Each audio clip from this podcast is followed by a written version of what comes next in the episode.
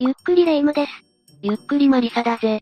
はあ、面白いわねだらだらテレビ見ているけど、何見ているんだお笑いの、やすこちゃんを見ていたの。この方、元自衛官だったんですって。私も元巫女を売りにして芸人にチャレンジしようかしら。いいんじゃないかレイムは、字がお笑い向きじゃないかええそれって喜ぶべき。なのかしら。それよりも自衛官の話が出たが、今回はそんな自衛官にスポットを当てた話をするぞ。題して、自衛官が恐れたヤバすぎるトラウマ事件、だぜ。今回は6つセレクトしている、もちろんランキング形式で紹介してやるぜ。喜ぶべき。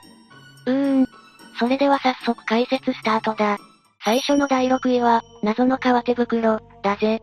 これは、教育隊、と呼ばれる、自衛隊員に技能習得の担当をする部隊で起きた出来事になる。当時、隊員らは教育が終了するまで退社で寝泊まりをするんだが、4階建ての退社に、教育隊員は1階と2階が割り当てられ、教育を受ける隊員は3階と4階に部屋が割り振られていたそうだ。みんなで寝泊まりするとか、学生気分になっちゃいそう。しかも一部屋に12人が寝泊まりする。それも2段ベッドに寝てな。うわぁ、じゃあ夜も怖くないわね。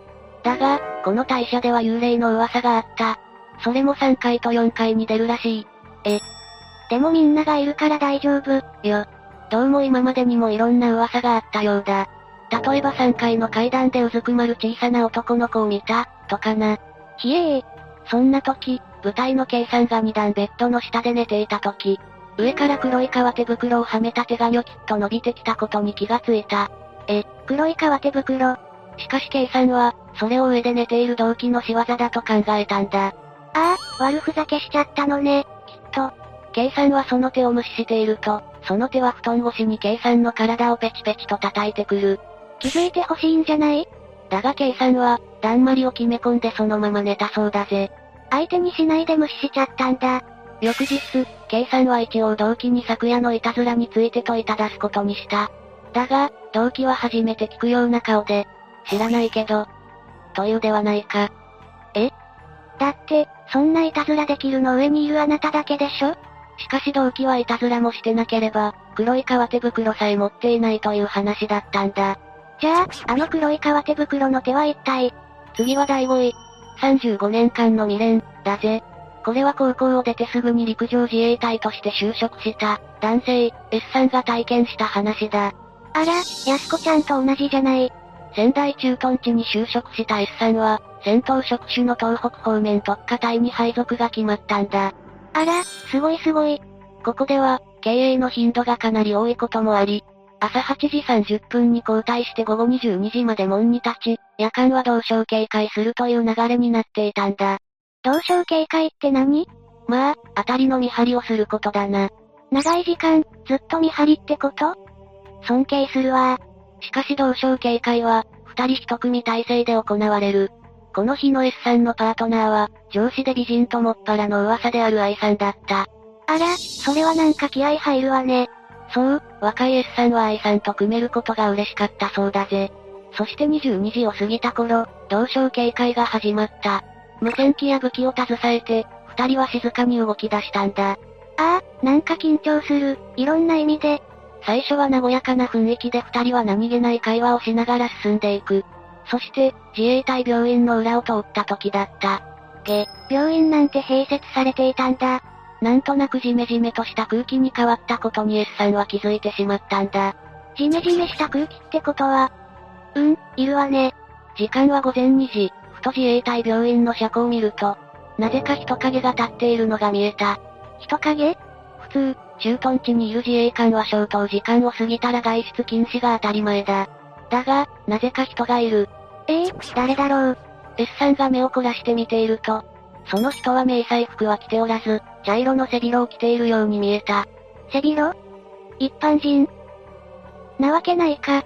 S さんは I さんに、あそこに誰かいますよねと聞いてみた。だが、I さんは、え誰もいないけどと返してくるではないか。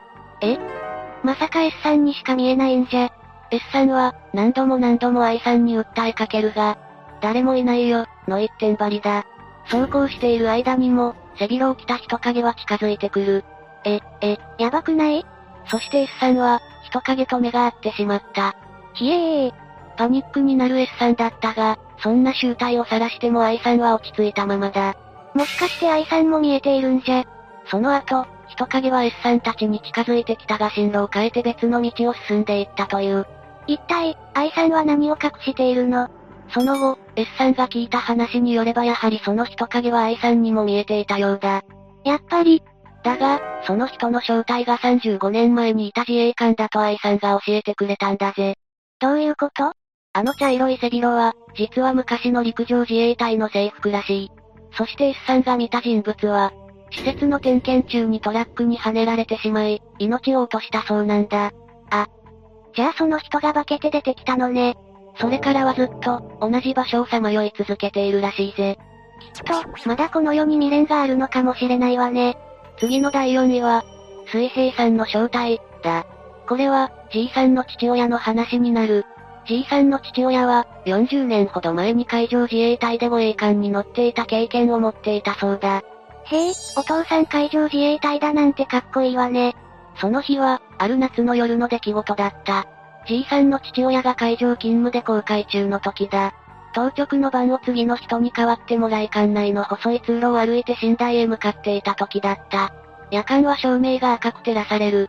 すると、突き当たりにある T 字路を右から左へ。水平さんが歩いていく姿を見たそうなんだ。まあ、水平さんくらいいるでしょうよ。そう、じいさんの父親もさほど気にせず水平さんとは逆の方向にある寝台へ向かったそうだ。そして布団に入り眠りにつこうとしていた時だった。急に、さっき見た水平さんがおかしいことに気がついたんだ。どこか怪しかった、とか作業着だよ。当時、海上自衛隊の作業着は白ではなく青に変更されていたんだ。じゃ、じいさんのお父さんが見た水平さんは、そう、じいさんの父親が見た水平さんは白い作業着を身につけていた。そのことに気づいたと同時に、じいさんの父親は、ふと足元に目を向けたそうだ。するとカーテンの隙間から、じーっとこちらを覗く水平さんがいるではないか。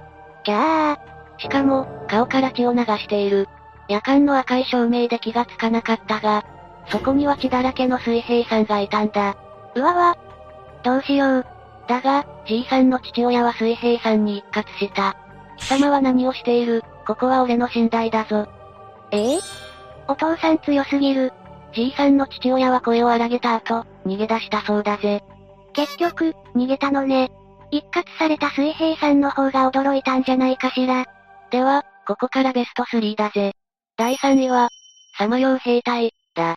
これは、元陸上自衛官だった M さんという男性が、東富士演習場で訓練をしていた時に体験した話だ。訓練で、心霊体験をしたってこと怖いなあ東富士演習場は、明治時代に作られた歴史の古い演習場らしい。現に、演習場内には古い地名があちこちにあったそうだぜ。古い地名って例えば M さんが野営訓練していた場所は、砲兵林、という名前だったらしいぞ。確かに、古そうでわけのわからない名前だわね。この砲兵林では、3日間訓練をする予定だったんだ。初日は、夜間保障の訓練だったらしい。夜間でも訓練するのね大変だ訓練は2名ずつで行われ、交代で夜間保障に立つ。そして深夜2時に M さんたちの番になったんだ。月の明かりが綺麗に照らされる中、M さんともう一人の S さんは、タコ壺に入って警戒をしていた。訓練でも敵役がいつ来るかわからないからな。なるほど。常に気を張っていないとダメなのね。だが、しばらくした後 M さんたちの後ろから足音が聞こえてきた。まさか敵 M さんはこの時班長が様子を見に来たのだろうと思い後ろを振り向かず前方を見ていた。もし、振り向いたら班長に怒られるからな。そっか、敵に隙を与えちゃうしね。しかし、S さんはそんなことお構いなしに振り向いてしまう。おいおい、S さん、だが、S さんは急に震え出して顔面が真っ青になっているではないか。え ?M さんは意を決して後ろを見ることにした。すると、そこにいたのは、明治時代の軍服をまとった兵隊が立っていたんだ。ギャー、医療を疲れた M さんは、凍りついてしまう。だが、一瞬で、この世の人ではない、と分かったらしい。それで、M さんたちはどうしたの目が合ったまま固まる M さんだったが、いきなり兵隊がこんなことを口走ったそうだぜ。砲兵大丸三角大隊の陣地はどこでありますかこの言葉を何度も連呼してきたらしい。ええそして S さんは、恐怖のあまり M さんを置いて逃げてしまった。ええこの後、S さんを追うために M さんも腰が抜けそうになりながらも、宿営地まで走って、さっき見た光景を班長に伝えたんだ。逃げたのは正解だけど、途中で訓練を放り投げてきたら怒られるんじゃないのそれがな、班長は全てを理解してくれて M さんの行動はなぜか許されたそうなんだ。と、どうしてかしら。だが、M さんを襲う恐怖はこれで終わらなかった。天幕に戻って寝る準備をしていた時だった。いきなり M さんの目の前に、またあの兵隊が現れたんだ。嘘追いかけてきた。砲兵大丸三角大隊の陣地はここでありますかその言葉を聞いた M さんは気絶してしまったらしい。無理もないわ。その後 M さんが聞いた話では、この兵隊は何十年も前から現れている幽霊らしい。そして最初に説明した、砲兵林、という名前。あ、まさか。そう、砲兵林というのは、砲兵が現れる森、という由来から名付けられたそうだぜ。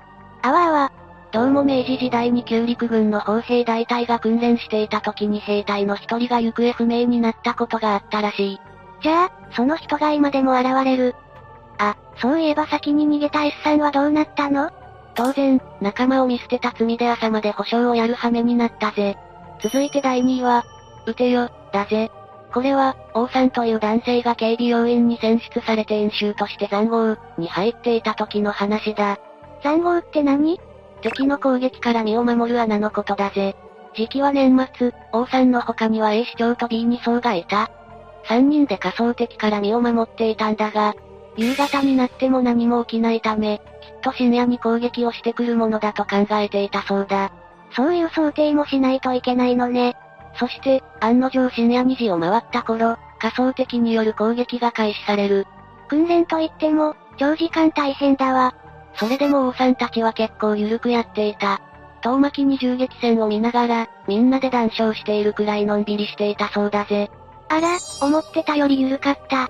だが、そんな時十時の方向、前方30メートルあたりに人がいることに気づいてしまったんだ。談笑なんてしているからよ。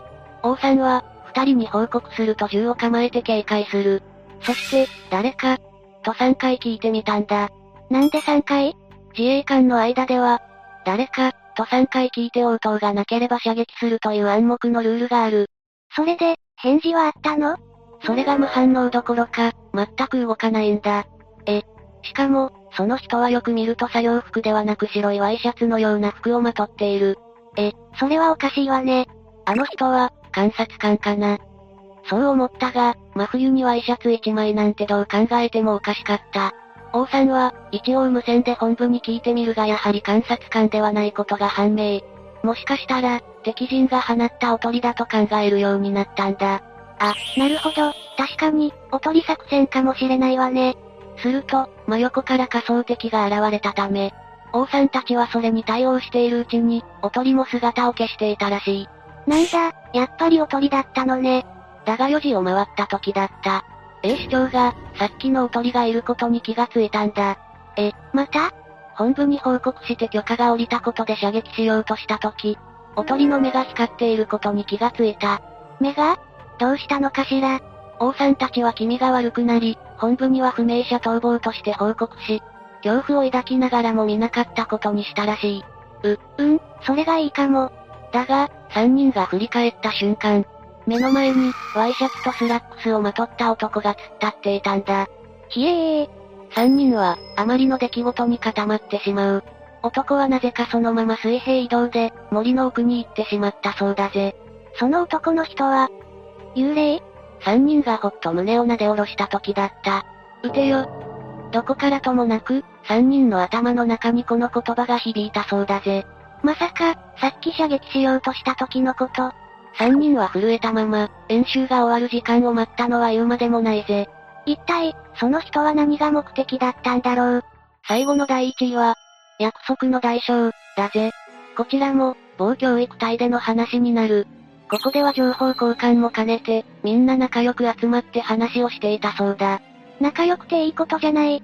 しかし、その中の一層だけは、みんなの輪の中に入ろうとせずに、何かを避けているような人だったらしい。ま、そういう人もいるだろうけどちょっと気になるわね。それでもその一層は、寡黙ながらも訓練はそつなくこなす人だった。だが、ここで三層が一層にこんなことを言い出す。一層も娯楽室でみんなと話しましょうよ。お話も聞きたいことですし。おせっかいかもしれないけど、仲間だし気になるわよね。それで一層は、OK してくれたそれが、一層は顔をこわばらせると、お前は、何もわからないんだな。と言ってきたそうなんだ。え、何もわからないってどういうこと三層ももちろん真意を問いただすが一層は口を割らない。それでも三層は、食い入るように一層に質問をした。三層やるわね。すると一層は、しぶしぶ口を開いたんだ。ほら、いいがいるだろ。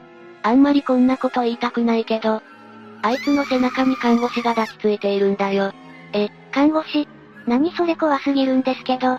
実は一層には霊感があって、この家に抱きつく看護師が恐ろしくて、みんなの輪の中に入りたくないというのが真実だったらしい。その看護師はいつもにたにた笑いながら胃に抱きついていると、一層は話した。そ、それは行かなくて正解だわ。おそらく、その看護師は現在ある退社の前にあった病院の看護師だろう。一層はそう言うと、この話を口外しないよう三層に約束させた。じゃあ、その看護師のお化けが E さんを見初めたってことどうやらそうらしい。だが、ここで三層は驚くべき行動に出る。なんと、ものの一瞬で一層との約束を破ってしまったんだ。ええー、じゃあ E さんにバラしたの ?E さんだけじゃなく、みんながいる前でな。最悪。まあ、おせっかいな人だったしデリカシーないのも頷けるわ。おいおい、さっきは肯定していたくせによく言うぜ。当然、この話を聞いた E さんは、気持ち悪い、と言って怖がってしまう。その姿を見て笑う三層。と、そこにバンとものすごい勢いでドアが開けられた。そこにいたのは、怒りに震える一層だった。ひえー、もしかしてバレたんじゃない三層、お前、約束破っただろ、これを見ろ。ん一層はそう言うと、着ていたシャツを脱ぎ始めた。そして背中を見せてきたんだ。ど、どうしたの一層の背中は、ミミズバレのような跡が残されていた。だが、その後に全員が凍りつく。お、ま、え、の、せ、い、だ。背中にそう文字が刻まれていたんだからな。うわぁ、それって看護師さんの。ああ、せっかくバレないように E さんに抱きついていたのに、一層がバラしたことで怒り狂って一層の背中に怒りのメッセージを残したんだろうぜ。ひぃ。さて、今回はここまでだぜ。自衛官の心霊体験って、ちょっと特殊なものが多かったわね毎日本当にご苦労様だわよ。なかなかハードなものが多かったな。実際見たら、失神確実だぜ。というわけで、今回はここまでにしよう。みんなはどの話が怖かったかなコメントして教えてくれると嬉しいぜ。また次回の動画も楽しみにしてよね。最後までご視聴ありがとうございました。